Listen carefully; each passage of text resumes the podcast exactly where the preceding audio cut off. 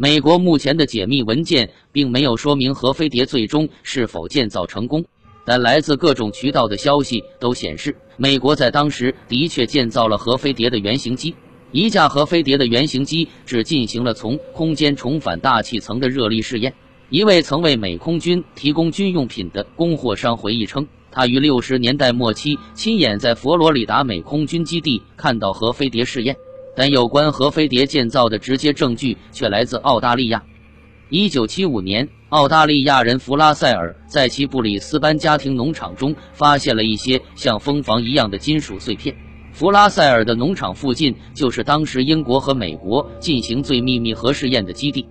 悉尼商人迪克史密斯将弗拉塞尔碎片拿到新南威尔士大学检验，结果表明碎片中含有一般飞机级材料中含有的物质。澳大利亚一本有关 UFO 的杂志揭穿了这些碎片来自外星的谣言。实际上，弗拉塞尔碎片与美国设计的核飞碟材料的横截面非常相似，但目前已解密的文件只是核飞碟计划的一部分。也许等到所有有关核飞碟计划历史的机密档案全部解密，才能揭开整个核飞碟计划的全部真相，向世人告知这个飞行史上令人惊骇的冒险故事。光线引起的神秘现象，发生在新疆的 UFO 事件。一名游客在乘坐的大客车正行驶在克拉玛依到布尔津星城的途中，当时正是夕阳西下的时候，车窗外的景色很美。于是这名游客拿出 DV 拍摄。当客车到达布尔津后，大家吃完饭稍事休息，这名游客与同行的游客聚集在一起观看沿途拍摄的 DV。结果，他们惊奇地发现，录像中拍到了一个明亮的球形发光物。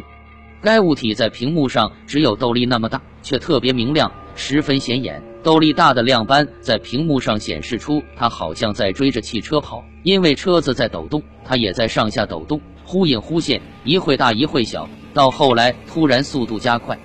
录像的最后也是最精彩的一刻，飞行的发光物突然像闪电一样爆炸，然后消失。看到画面中不明发光物体瞬间突然爆炸，一行人惊诧不已，并一再重复观看了几遍。中科院紫金山天文台研究员、国际 UFO 研究专家王思潮认为，在新疆上空出现的不明飞行物，基本上可以确定不是人类的杰作，可能与地外文明有关。